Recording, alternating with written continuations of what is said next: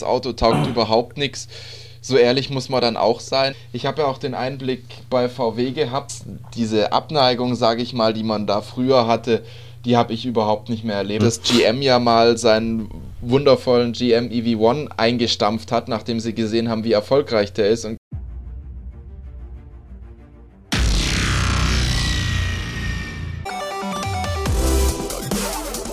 Der digitale Frühschoppen mit Andreas Rako und Thomas Krause.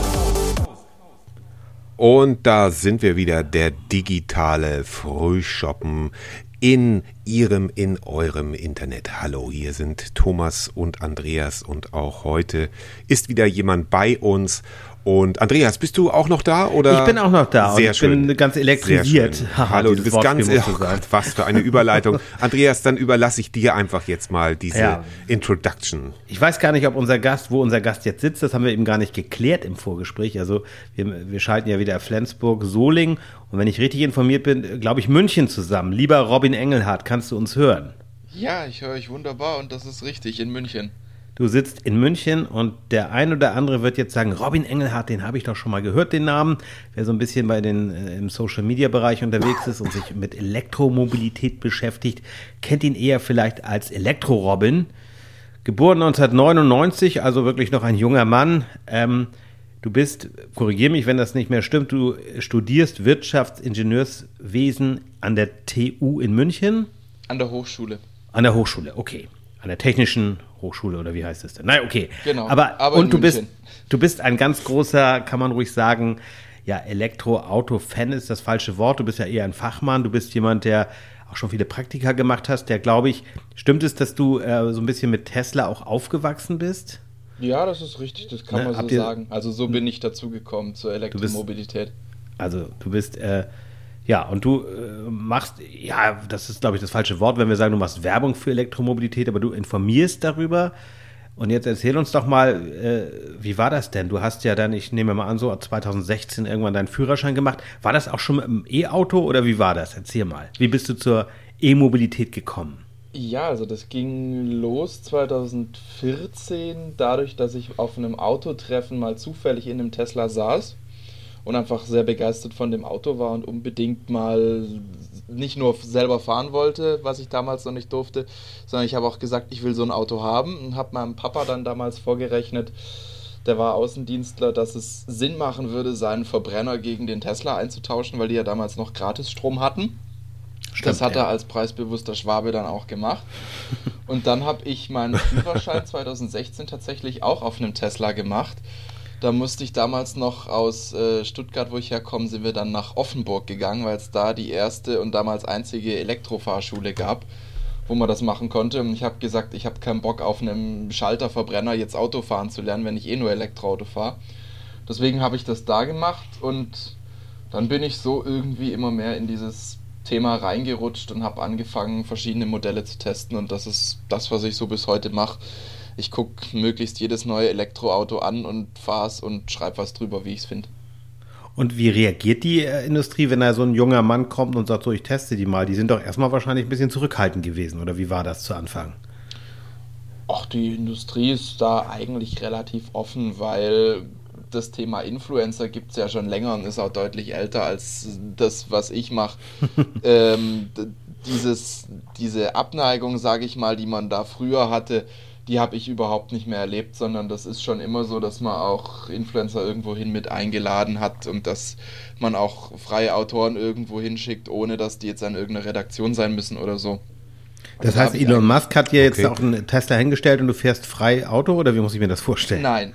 Gut, nee, ich wollte so ein bisschen einhaken. Es gab also früher, sage ich mal, als Andreas und ich noch für, für Print gearbeitet haben, also wir reden jetzt von vor 30 Jahren, da gab es also viele ähm, Autotester, die dann also zur, zur Neuvorstellung eines Fahrzeuges, damals eben noch Verbrenner natürlich, ähm, dann nach, was weiß ich, Madeira oder Mallorca oder so eingeladen wurden und dann ist eine Woche Urlaub äh, kostenlos noch drin gewesen. Das hat sich dann doch ein bisschen geändert, oder?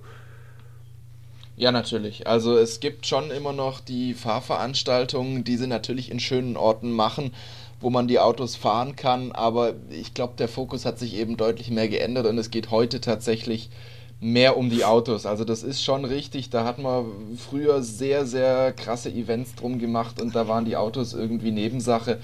Aber mittlerweile ist es schon so, dass man da hinkommt und dann geht es auch wirklich darum, das Auto zu fahren. Und du okay, machst das, also das heißt, jetzt, du kannst vollkommen kritisch gesagt, sein. Ja, natürlich, auf jeden Fall. Also das ist auch gewünscht und äh, ich habe ja auch den Einblick bei VW gehabt. Das ist auch was, wo ein Autohersteller durchaus mitarbeiten kann, weil dieses Pressefeedback ja immer sehr früh kommt, wenn die Autos ganz neu sind und noch nicht viel Kundenerfahrung da ist und das, was da dann zurückkommt, wenn irgendwas gut ist oder auch schlecht, das wird dann schon wieder genutzt und auch in die Entwicklung eingespeist, um die Autos besser zu machen. Da freut sich die Industrie eher. Ah, okay. Mhm. Ja, okay. Also und aber kriegst du denn, also das ist jetzt wirklich jetzt gar nicht äh, so blöd gemeint, aber äh, du kriegst du denn auch ein Auto gesponsert oder oder machst du das tatsächlich komplett? Äh, du musst ja irgendwie auch sagen, okay, gibt es da irgendwie einen Benefit oder wie, wie, wie funktioniert sowas, wenn du sagst, okay, ich will jetzt mal einen BMW testen, VW oder was auch immer, wie, wie, wie läuft sowas ab? Die Autohersteller stellen diesen Testredaktionen in aller Regel die Autos zur Verfügung. Das heißt, man muss nichts fürs Auto zahlen, weil dann würde das Ganze natürlich nicht funktionieren, wenn man jedes Mal 50.000, 60.000 Euro für ein Auto hinlegen müsste. ja. Oder auch entsprechend teure Mieten zahlen, dann würde es natürlich nicht gehen. Aber das ist wirklich nur ein kostenloses zur Verfügung stellen zu Testzwecken. Das ist nicht so, dass ich da privat weiß der Geier, was damit machen kann oder dass man dieses Auto wochenlang bekommt oder so, sondern das kriegt man in aller Regel ein bis zwei Wochen äh, mit relativ genauen Auflagen und man zahlt auch alles, was man damit macht, selber. Also ich habe meine okay. eigenen Ladekarten und wenn ich das Auto irgendwo auflade, dann zahle ich das auch selber. Das ist nicht so, dass der Hersteller dafür aufkommen würde. Und dann wirst du von den, den Redaktionen bezahlt, für die du dann arbeitest, wenn du genau, sagst, okay, du machst genau. für ADAC oder für wen auch immer. Ja, und äh, wie, wie war das denn mit, mit du hast ja, glaube ich, mit Tesla auch mehr oder weniger angefangen, hast da auch auf dem Tesla gelernt. Ähm, wie, wie stehst du dazu, wenn du, ich meine, dass die jetzt die Elektromobilität in Deutschland oder weltweit im Grunde nach vorne gebracht haben, ist ja ohne Zweifel. Wie, wie siehst du das Ganze, die Entwicklung da bei Tesla, wenn du dir das jetzt so anguckst? Also ich habe ein sehr ambivalentes Verhältnis zu Tesla. Das sieht man daran, dass die Leute einerseits sagen, ich wäre von Tesla gekauft und andererseits, ich wäre ein bezahlter Hater. da sind sie sich immer nicht so okay, ganz du machst beides, ja. Okay. Ähm, ja ich bin, bin sehr lange diese Autos gefahren. Wir hatten die ja in der Vermietung. Ähm, also hatten eine kleine Vermietfirma mit denen, kennen dadurch die Stärken und Schwächen sehr genau und muss sagen, die Autos machen technisch sehr viel richtig, waren ganz früh ganz weit vorne und sind auch heute immer noch so technisch schon spitze, aber halt nicht mehr einsame Spitze wie früher, sondern mittlerweile gibt es halt durchaus Wettbewerber wie zum Beispiel würde ich durchaus BMW nennen, die ähnlich effiziente Motoren bauen oder wie VW, die ein viel breiteres Portfolio haben. Also Tesla ist immer noch gut, aber es ist halt nicht mehr so, dass sie allein auf weiter Flur sind, wie es früher war. Und äh, mhm. auch dieser Vorteil der Supercharger, den sie früher hatten, dieses Ladenetz, natürlich ist das immer noch toll, aber wenn man sich die Ladepreise da anguckt, teilweise, wenn die die äh, mal wieder erhöhen, kann es durchaus auch Sinn machen, das öffentliche Ladenetz zu nutzen. Und das ist halt in diesen letzten acht, neun Jahren dermaßen krass besser geworden, dass man mittlerweile das Tesla-Ladenetz zumindest in Deutschland und in Mitteleuropa nicht mehr braucht. Stichwort Verkehrswende.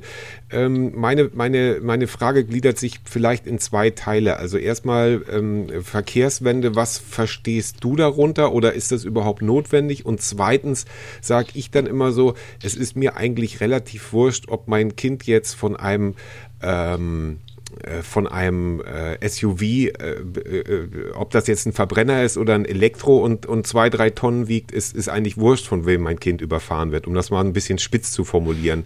Was, wie, wie, wie definierst du Verkehrswende oder wie siehst du das überhaupt? Ich glaube, Verkehrswende würde ich persönlich für mich definieren als die Möglichkeit, ohne Auto mobil zu sein aber ohne dass da ein Zwang dahinter ist, weil es gibt, mhm. es gibt dieses Extrem, diese, diese Leute, die teilweise meinen, man müsste komplett ohne Autos auskommen. Da halte ich nichts von, aber ich finde, wir müssen es möglich machen, dass jeder, der mhm. will, ohne Automobil sein kann, weil aktuell ist das ja nicht der Fall. Aktuell ist in vielen Gegenden oder auch für manche Anwendungszwecke so, dass am Auto kein Weg vorbeiführt und das schafft große Hürden für Leute, die sich keine Autos leisten können oder die keinen Führerschein haben Und das muss auf jeden Fall weg. Erster Punkt. Zweiter Punkt, mhm. ich wohne in ja. München hier relativ zentral in der Stadt und die ganzen Autos, die hier rumfahren, aber vor allem die, die hier parken und wahnsinnig viel Fläche verbrauchen, die stören mich tatsächlich ja. ein bisschen. Ich fände es schöner, wenn wir es hinkriegen würden, ein bisschen weniger Autos in den Städten zu haben. Und das finde ich wichtig, obwohl ich selber beruflich viel mit Autos mache, bin ich trotzdem der Meinung, dass wir diesen privaten Pkw-Bestand, der 23 Stunden am Tag nur rumsteht, mal ein bisschen mhm. reduzieren sollten. Also auch das Sprichwort. Ah, das hört sich ja, da bin ich ja beruhigt, das hört sich ja sehr vernünftig an. Und ähm, das, das ist auch das, was, was ich denke, was, was sich ein bisschen, ein bisschen ändern muss äh, in Deutschland. Hast du denn Hoffnung, dass das zeitnah passiert? Also was du jetzt gerade zum Beispiel Entlastung der, der Innenstädte, das muss ja auch alles nicht immer komplett so, so radikal sein. Äh, wenn man auf der anderen Seite aber guckt, zum Beispiel hier in Solingen oder allgemein im Bergischen Land oder, oder insgesamt in NRW ist halt ein, ein sehr dicht besiedeltes Land. Da, da ist das Auto einfach das, das, das Wahl, die, die Wahl Nummer eins oder, oder auch Stichwort äh, Personennahverkehr. Glaubst du, dass sich das in den, innerhalb der nächsten zehn Jahre radikal ändern wird? Boah, da, da reden wir wahrscheinlich eher von 20, 30 Jahren. Äh, bis, okay, bis wir mal große Veränderungen sehen, aber wir könnten natürlich jetzt schon entsprechende Leitplanken setzen. Also zum Beispiel wird ein ÖPNV-Ticket, weil du es gerade angesprochen hast, eigentlich jedes Jahr teurer immer seine paar Prozent während der Preis ja. für innerstädtisches Parken über die letzten 20 Jahre in den meisten Städten relativ konstant ist. Und wenn man da mal sagen würde, da machen wir auch mal so ein bisschen marktwirtschaftliche Prinzipien und machen es halt ein bisschen teurer, sein Auto da hinzustellen, dass die Leute mal überlegen, muss das noch sein und vielleicht einen Anreiz haben, sich einen Tiefgaragenplatz zu holen, dass das Auto nicht mehr auf der Straße rumsteht oder vielleicht mhm. ihr Auto dann langfristig auch ganz abzuschaffen und nur noch auf Sharing und so zu setzen glaube ich, die Anreize ja. kann man dafür setzen, aber das wird halt sehr lange dauern, bis es sich durchsetzt, das ist klar. Und das, das funktioniert ja leider genau. technisch und auch noch oft nicht. Jetzt ne? bist das du natürlich so, also die, die Benzin-Auto-Fans äh, werden ja so Petrolheads mittlerweile so genannt oder vielleicht auch schon länger, das weiß ich nicht. Und äh, du bist ja jetzt, kann man sagen, du bist Elektroauto-Fan oder wäre das zu, zu tief gestapelt, zu hoch gestapelt oder wie würdest du dich bezeichnen? Also ich bin schon begeistert von der Technologie. Ich fahre sehr gern Elektroauto, aber ich bin nicht Fan in dem Sinne, dass ich ein völlig unkritisches Verhältnis dazu hätte. Äh, weil dann mhm. könnte ich auch diesen Testerjob gar nicht machen, weil dann müsste ich ja alles Richtig. abfeiern. Aber ich gucke mir schon die Autos an und sage auch manchmal, Mensch, äh, das ist aber kompletter Mist oder das Auto taugt überhaupt nichts. So ehrlich muss man dann auch sein. Und wenn es berechtigte Kritik gibt, zum Beispiel beim Thema Rohstoffe oder Stromerzeugung, äh, ja. muss man da im richtigen Maße auch drüber reden und bin ich auch keiner, der da irgendwas jetzt schön redet. Okay, Robin, Robin. genau. Und äh, also das, das heißt ja auch, du bist da wahrscheinlich noch wesentlich, natürlich bist du viel, viel mehr im, im Thema als Andreas oder ich. Und äh, dementsprechend äh, natürlich auch die Frage, wo, wo siehst du dann die Zukunft des Elektroautos, beziehungsweise ist das überhaupt eine Zukunft oder ist das nur eine, eine Brückentechnologie? Man könnte jetzt philosophisch sagen, am Ende vom Tag ist alles eine Brückentechnologie, solange bis das nächste erfunden wird, weil das war der Verbrenner ja dann auch 100 Jahre lang. Ja. Ähm, also mit was wir in den nächsten Jahrzehnten irgendwann mal fahren, glaube ich, kann man jetzt nur schwer seriös beantworten. Aber in einem mittelfristig planbaren Horizont ist das batterieelektrische Auto definitiv das, was im Pkw dominieren wird. Ähm, das Thema ähm, ja, Brückentechnologie, du hast gerade so schön gesagt, aber wir wissen ja, dass zum Beispiel Elektromobilität oder Elektromotor im Grunde auch ein alter Hut ist, der ja irgendwie zu, völlig zu Unrecht lange verschwunden ist. Wie erklärst du dir sowas, dass das ja im Grunde schon vor einigen Jahren eine Marktreife gehabt haben hätte können oder wie auch immer. Du meinst jetzt vor 100 Jahren, als es, äh, äh, als es die ersten Elektroautos Ja, man hat ja vor 50 oder? Jahren schon Versuche gemacht. Ne? Ach so, ja.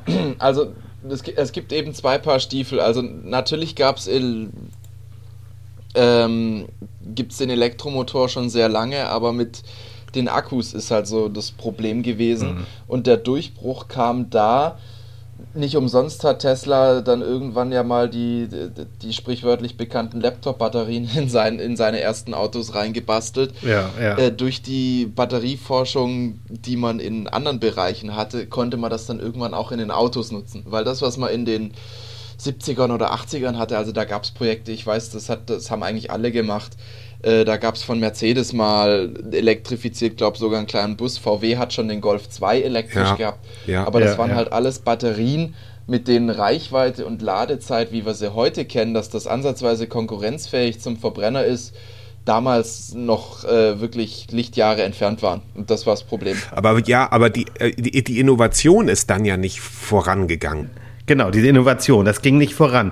War das denn auch, äh, wie einige glauben, so ein bisschen die Lobbyarbeit der Verbrennerindustrie, hätte ich jetzt fast gesagt, also der Autoindustrie, äh, dass man gesagt hat, wir wollen erstmal nur in die Richtung denken, weil im Grunde ist ja die Elektrotechnologie, das wissen wir heute, ja im Grunde die bessere und die effektivere, oder? Also früher, und mit früher meine ich tatsächlich vor, vor deutlich langer Zeit, weil mittlerweile ist es nicht mehr so, aber vor boah, 10, 20 Jahren war es schon so, oder auch vor 30 Jahren, dass man natürlich manche Sachen aktiv verhindert hat. Also es gibt diesen wunderschönen Film Who Killed the Electric Car, wo es darum geht, dass GM ja mal seinen wundervollen GM EV1 eingestampft hat, nachdem sie gesehen haben, wie erfolgreich der ist und gesagt haben, Mensch, der frisst uns Verbrennergeschäft auf.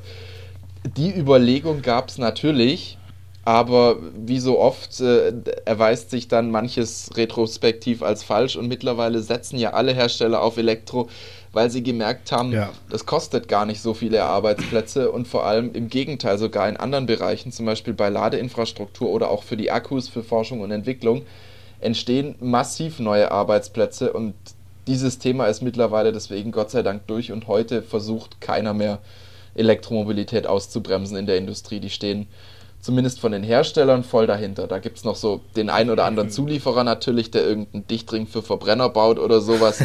Ja. Die sind natürlich noch dagegen, aber ich sag mal, die überwiegende Mehrheit der Autoindustrie steht geschlossen hinterm batterieelektrischen Pkw.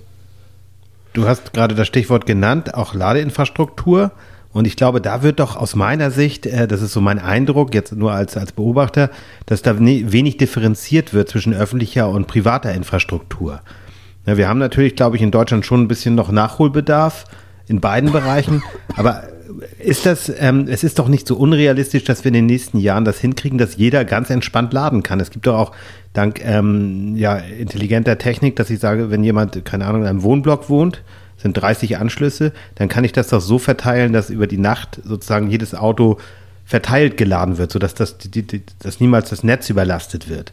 Abgesehen davon, dass wir auch bessere Netze bauen können. Bist du da optimistisch, dass wir das hinkriegen? Da Oder Da bin ich sehr optimistisch, weil ich erlebt habe, wie schlecht die Ladeinfrastruktur schon mal war und auch in anderen Ländern schon gesehen habe, wie schlecht es heute noch sein kann und sehe, wie gut sich das in Deutschland entwickelt hat.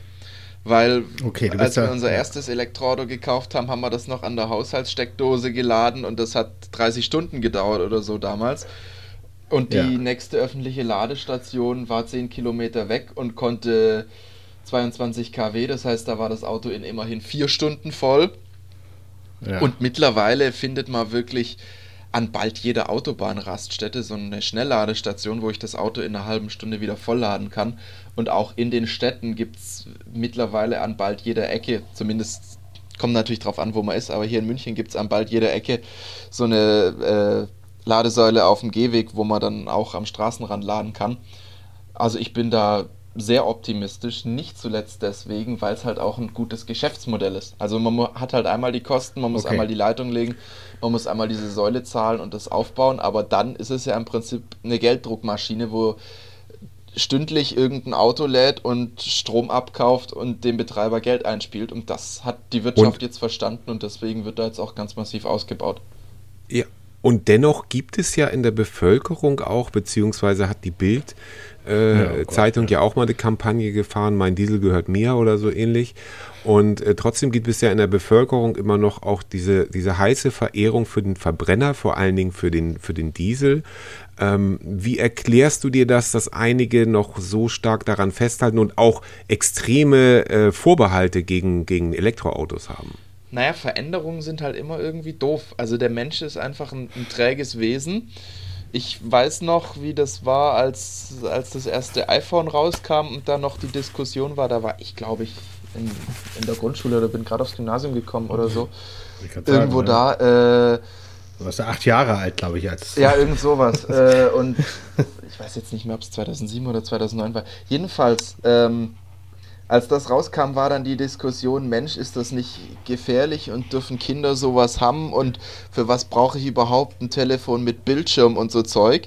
Das waren eins zu eins eigentlich die gleichen Argumente wie heute beim Elektroauto. Und man hat auch gesagt, das braucht doch keiner und das hat so viele Nachteile und das muss ich täglich laden, hat man da auch schon gesagt. Und heute spricht keiner mehr drüber, aber komischerweise hat keiner mehr ein Nokia-Tastenhandy, sondern alle haben ein Smartphone. Richtig. Absolut. Ja, aber es gibt ja diese ganzen, das, das was Thomas gerade sagte, diese Vorbehalte, das wird ja auch gerne, ich glaube, das Argument kannst du auch und auch andere, die sich damit auskennen, kaum noch hören. Hier, aber Wasserstoff ist doch viel besser. Und dann wird immer vorausgesetzt, ja, Wasserstoff, ne, so nach dem Motto, das ist ja wie Wasser, das kann ich mit dem ja. Gartenschlauch einfüllen. Ist aber vielen, glaube ich, gar nicht klar, dass Wasserstoff gasförmig macht und das macht es ja nicht immer einfacher. Ja, also Wasserstoff hat eigentlich drei große Probleme. Das erste ist, dass es ziemlich ineffizient ist. Also wir reden beim Primärenergieeinsatz roundabout von Faktor 3 bis 4, den ich brauche, wenn ich ein Auto mit Wasserstoff betreibe, versus wenn ich ein Auto mit der Batterie betreibe. Dann ist es eine sehr, sehr komplexe Technik. Also gerade diese, diese mhm. 700 Bar Drucktanks sind sehr anfällig, müssen natürlich auch immer gut gewartet werden. Deswegen sind die Tankstellen auch gerne mal außer Betrieb, wenn an dem System irgendwas defekt ist oder so, weil mit diesen 700 Bar ist natürlich nicht zu spaßen.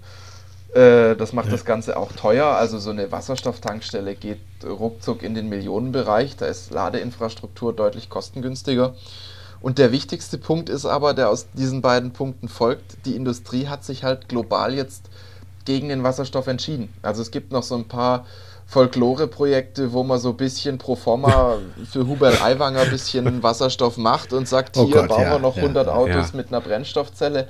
Aber wenn man anguckt, was die Hersteller in, in Massen planen zu bauen, dann sind es zu Hunderttausenden, zu Millionen Elektroautos mit Batterie und Wasserstoff spielt außerhalb von ein paar Forschungs- und Förderprojekten keine Rolle mehr. Aber siehst du denn Wasserstoff als Chance, ähm, vielleicht so im Bereich ja ähm, Lastwagen oder, oder, Busse ja, oder ja. Schiffe vielleicht, bei Schiffen ja, vielleicht durchaus. Auch? Also die, diese, diese ganze Diskussion ist in Deutschland irgendwie immer sehr verengt auf ein auf ein PKW, weil halt das Auto des Deutschen liebstes Kind ist und deswegen kann man sich da immer wunderbar drauf einschießen. Aber außerhalb vom PKW ist Wasserstoff eine sehr wichtige Technologie und wird in der Zukunft eine große Rolle spielen, wird zum Beispiel auch in der chemischen Industrie oder für Stahlerzeugung oder so. Da wird es Bereiche geben, da geht es ohne Wasserstoff gar nicht, dass wir klimaneutrales Wirtschaften hinkriegen. Das heißt, da brauchen wir es unbedingt und da wird es ganz, ganz wichtig. Und gerade deswegen bin ich sehr dagegen, das nutzlos im Pkw zu verfeuern, wenn wir da Alternativen haben.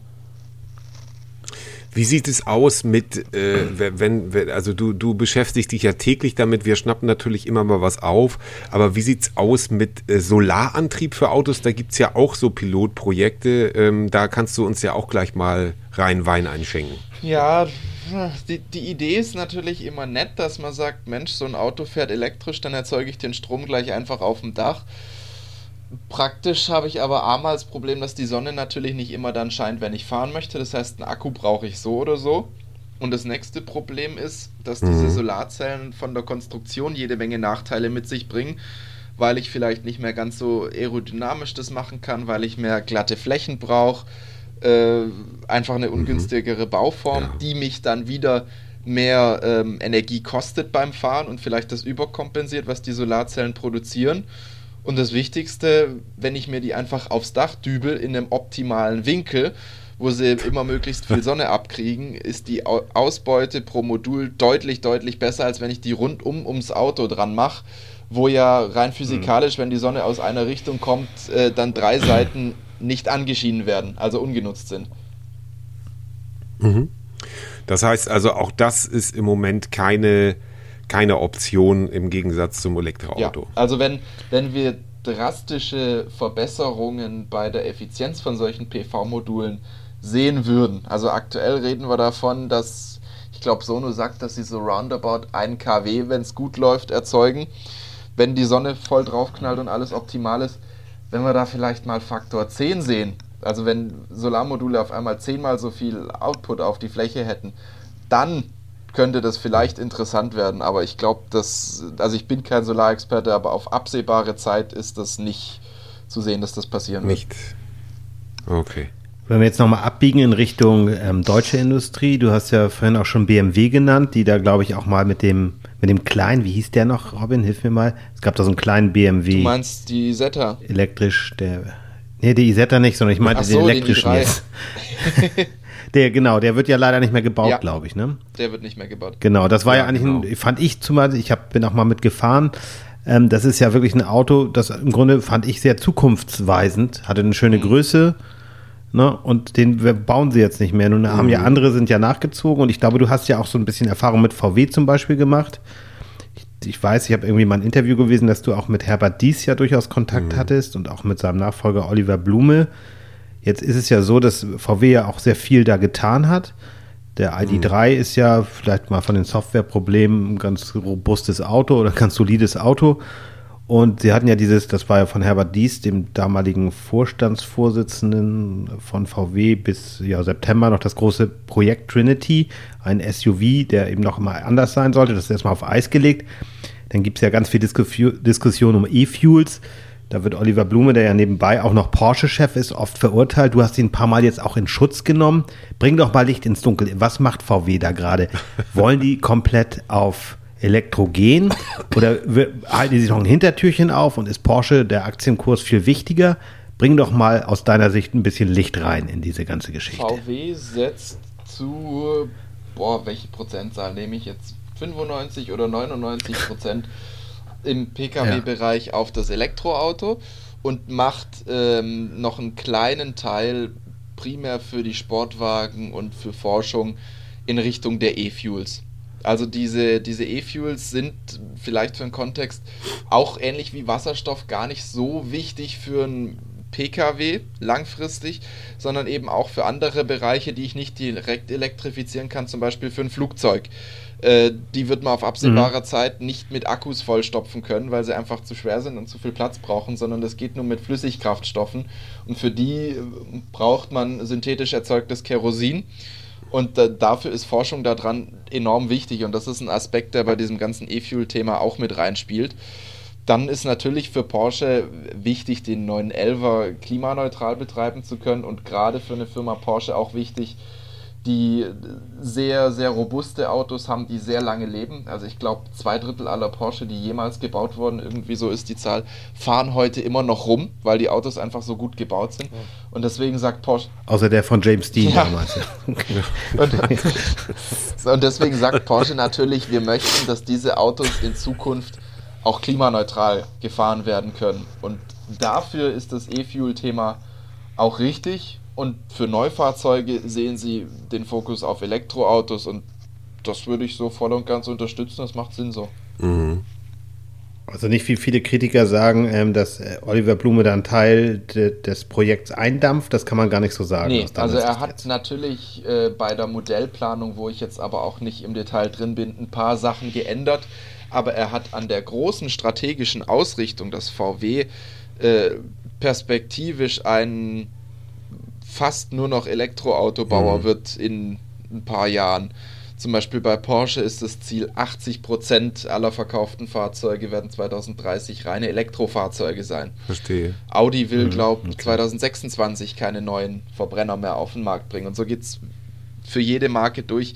An diesen großen Zielen hat Oliver Blume überhaupt nichts geändert, sondern es war halt so, da war so ein Wechsel zwischen äh, von, von dies zu Blume und da mussten natürlich viele Medien irgendwas drüber schreiben und dann kam halt irgendein E-Fuel-Zitat und dann hat man gesagt, Mensch, da haben wir unseren großen Gegensatz gefunden und das haben dann alle hochgeschrieben. Aber okay. wenn man mal vernünftig recherchiert und sich die Planungen tatsächlich anguckt, die VW hat, hat sich an dieser großen Strategie nichts geändert. Das heißt, Trinity ist auch nur auf Eis und wird dann einfach noch ein bisschen verschoben. Also dieses Projekt mit dem, mit dem neuen Auto oder mit dem reinen Elektro. Wie es bei, Trinity oder? aussieht, weiß ich nicht, aber das ist letztendlich auch egal, wie, wie es bei den konkreten Modellen aussieht, weil wichtig ist, dass sie halt im Großen und Ganzen voll auf Elektro setzen. Also ich glaube, es gibt jetzt eine Änderung, dass jetzt äh, die, der Golf oder der Tiguan nochmal elektrifiziert werden soll oder so. Also dass sich vielleicht an den Modellen selber was ändert, das ja aber also es geht quasi darum, wie heißt es und wie sieht es aus, aber was sich nicht geändert hat, ist die Tatsache, dass es voll elektrisch sein wird und dass es eine Batterie haben wird. Also das wird sich auf jeden Fall. Ich habe hier so ein paar Zahlen mir mal aufgeschrieben. Ich hoffe, die habe ich jetzt richtig aufgeschrieben und ich kann meine Schrift richtig lesen. Ähm, wir haben 2013, also vor zehn Jahren, wohl 7.400 Elektroautos gehabt in Deutschland das jetzt. Kann ne? sein, ja. Davon 1.400 als Plug-in und 2022 waren schon 833.000. Das ist natürlich schon eine ganz mhm. schöne Zahl. Und in Deutschland werden aktuell jeden Tag etwa im Schnitt 6.800 Pkw zugelassen. Davon sind also 1700 Elektroautos. Das heißt, rechnerisch kommt jedes, ist jedes vierte neue Auto elektrisch. Das ist ja ein Trend, der sich jetzt immer weiter fortsetzen wird. Der Optimismus ist also durchaus angebracht. Trotzdem gibt es ja immer noch so viele, ja, Hater nennt man es ja vielleicht auch, oder es gibt so viele Fake News. Du hast da auch vieles, wenn man mal auf deine Seite geht, Robin Engelhardt einfach mal googeln oder auf deine Seite, da hast du ja auch viele aufgeräumt. Sehen wir da so richtig, dass die Bild du, du, du äh, hast das ja auch beobachtet, dass die schon manchmal so kleine Kampagnen fährt, warum auch immer. Woran liegt so etwas, dass man da äh, manchmal Fake News sozusagen unter, unter die Leute bringt und immer wieder irgendwelchen Quatsch erzählt? Naja, der Journalismus ist natürlich, und das würde ich auch gar nicht auf einen einzelnen Verlag einschränken, sondern da gibt es ganz, ganz viele, die das leider machen, äh, ist natürlich im digitalen Zeitalter primär drauf gepolt. Also nicht alle, aber leider einige von denen halt äh, möglichst viele Klicks einzusammeln. Und dann bietet es sich natürlich ja. an, das zu schreiben, was die Leute lesen möchten. Und solange ein Großteil der Fahrzeugflotte im Bestand noch Verbrenner sind, also die meisten Leute eben noch Verbrenner fahren, wollen die natürlich auch lesen, ja. ja, ja, dein Verbrenner ist toll und der ist auch noch ganz lang zukunftsfähig und das Elektroauto ist böse und dass du dir vor zwei Jahren nochmal einen neuen Diesel gekauft hast, war keine Fehlentscheidung. Das äh, wollen die dann natürlich alle sehen und deswegen schreibt man sowas, weil das gibt Klicks. So einfach. Ja, das gibt das, einfach Klicks. Ja. Das, ja. Hast du denn das Gefühl, dass das beim Thema Aufklärung inzwischen viel ankommt? Na, es gibt immer natürlich Leute, die unverbesserlich sind, die wollen es dann vielleicht auch gar nicht. Die sind auch anderen neuen Dingen gegenüber nicht aufgeschlossen, aber wie, wie ist da so deine Erfahrung? Ist das besser geworden in den letzten Jahren? Du bist ja nun schon so ein bisschen im Geschäft und hast das vielleicht auch erlebt, was so im Internet passiert. Ob das jetzt bei LinkedIn ist oder bei, bei Instagram oder Facebook oder wo auch immer. Hast du das Gefühl, dass da mehr Offenheit entsteht? Oder ja, es ist, ist auf jeden Fall besser geworden. Also man merkt dadurch, dass jetzt eben so viele Autos auf der Straße sind, dass die Leute, die jahrelang gesagt haben, das kann ja. überhaupt nicht funktionieren, jetzt so ein bisschen ihr zentrales Argument verloren haben, weil man, man, hat ja zum Beispiel gerne gesagt, oh Gott, oh Gott, ich kann damit auf gar keinen Fall in Urlaub fahren. Und ja. mittlerweile sieht man halt jeden Sommer ja. in Italien reihenweise deutsche Elektroautos rumstehen. Das heißt, dieses Argument wird halt einfach durch die Realität entkräftet und dann ändern viele Leute auch ihre Einstellung dazu.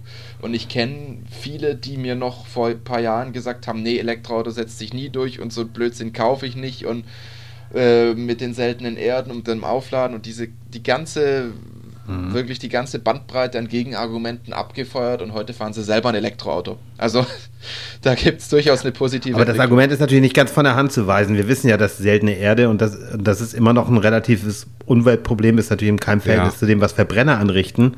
Aber auch da, glaube ich, können wir doch auf Technik vertrauen oder hoffen, dass das besser Man wird, muss natürlich zugeben, klar, jedes Auto hat einen Umweltimpact. Und deswegen ist auch eine Verkehrswende, über die wir vorher gesprochen haben, so wichtig, weil grundsätzlich jedes Auto, egal was für ein Motor es hat, einfach durch den Stahl oder das Alu, aus dem es gebaut ist und die Sitze und die ganzen Kunststoffe und was auch immer da noch alles drin ist, äh, Glas, was energieintensiv hergestellt wird und so weiter und so fort, hat jedes Auto grundsätzlich einen großen Umweltimpact. Und äh, wenn wir ein bisschen weniger davon bauen, äh, ist das sehr vorteilhaft. Aber wie du richtig sagst, ein Elektroauto hat halt viel weniger Umweltimpact als ein Verbrenner und das ist der wichtige Punkt. Und ich glaube, das ist der Fehler, den manche in der Debatte auch gemacht haben, weil manche immer gesagt haben, ja, aber ein Elektroauto ist nicht 100% klimaneutral. Das ist richtig, das hat halt aber auch mhm. nie jemand behauptet. Aber es ist besser als der Verbrenner und das ist mal das Entscheidende. Okay, hoffentlich äh, bleibt das auch so in der oder, oder, oder setzt sich das dann auch immer mehr durch. Wobei, wie gesagt, ich auch immer, ich weiß halt auch nicht mehr, wie groß diese Anzahl derer Leute ist, die sagen so, also mein Cousin zum Beispiel, ich sage jetzt seinen Namen nicht, aber so der sagt also, äh, äh, oder, oder Walter Röhrl soll ja angeblich mal gesagt haben, der große Rallye-Fahrer, ich bin zu alt für, für Elektrofahrzeuge, weil die so lange laden und alles sowas. Also aus einigen Köpfen kriegt man diesen, diesen äh, Benzingestank, sage ich mal, so nicht mehr raus. Äh, Glaubst du, dass auch irgendwann der Letzte überzeugt sein wird oder auch die ganzen Oldtimer-Enthusiasten, äh, die werden wahrscheinlich nie mit Elektroautos rumfahren, oder? Nö, äh, aber ich sehe das relativ entspannt, weil wenn, wenn wir es mal global angucken, dem Weltklima ist es relativ egal, wenn 0,001 Prozent äh, noch irgendwelche Verbrenner fahren. Und wenn es irgendwann mal keine Benzintankstellen mehr gibt, weil sich es nicht mehr rechnet bei so wenig Autos und die sich dann mit Amazon für 5 ja. Euro pro Liter ihren Sprit nach Hause liefern lassen müssen, dann können Schöne die das gerne tun, da habe ich kein ja. Problem mit. Okay. Ja, und es ist ja auch, es ist ja auch so ein Vorurteil zu sagen, wenn es das heißt, ja, dann und dann Zahlen wechseln ja immer wieder, sind Verbrenner verboten. Das ist ja Blödsinn. Es werden nur keine mehr neu zugelassen. Deinen Oldtimer kannst du ja weiterfahren, so ja, genau. Stand jetzt. Also oder? es ist auch rechtlich überhaupt nicht das möglich ja zu sagen, man nimmt diesen Bestand nee, von der Straße, sondern es ist, wie du sagst, man kann nur die Neuzulassung verbieten.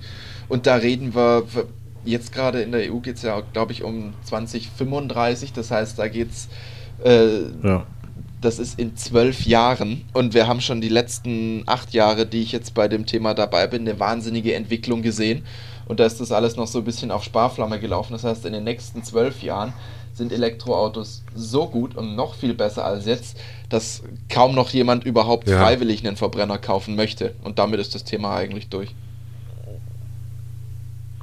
Okay, das hört sich, das, äh, ich, ich, ich freue mich ja immer, wenn ich so einen jungen Menschen höre, der, der so optimistisch über die Zukunft genau. Und die Umwelt spricht. Ja, einfach dieses, das ist eben toll, das, also das sehe ich auch so genau, Thomas. Das ist, ja. ich würde sagen, wie kriegen wir das jetzt wieder sauber abgerundet? Ich denke, wir gehen langsam zu unserem Umtrieb der Woche.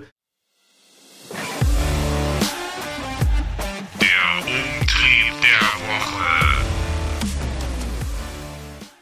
Thomas, willst du anfangen? Robin, willst du anfangen? Habt ihr einen Umtrieb der Woche euch also ausgedacht? Also eigentlich fängt ja immer der Gast an. Ja, würde ich auch fast sagen. aber. Mein Umtrieb der Woche war, ähm, dass ich vor ein paar Tagen die Forschungsstelle für, jetzt weiß ich gar nicht, wie sie richtig heißt, ich, ich kenne immer nur die Abkürzung, die FFE. Ähm, die haben ein tolles Projekt gemacht für bidirektionales Laden. Also auch wieder hier sehr thematisch dabei.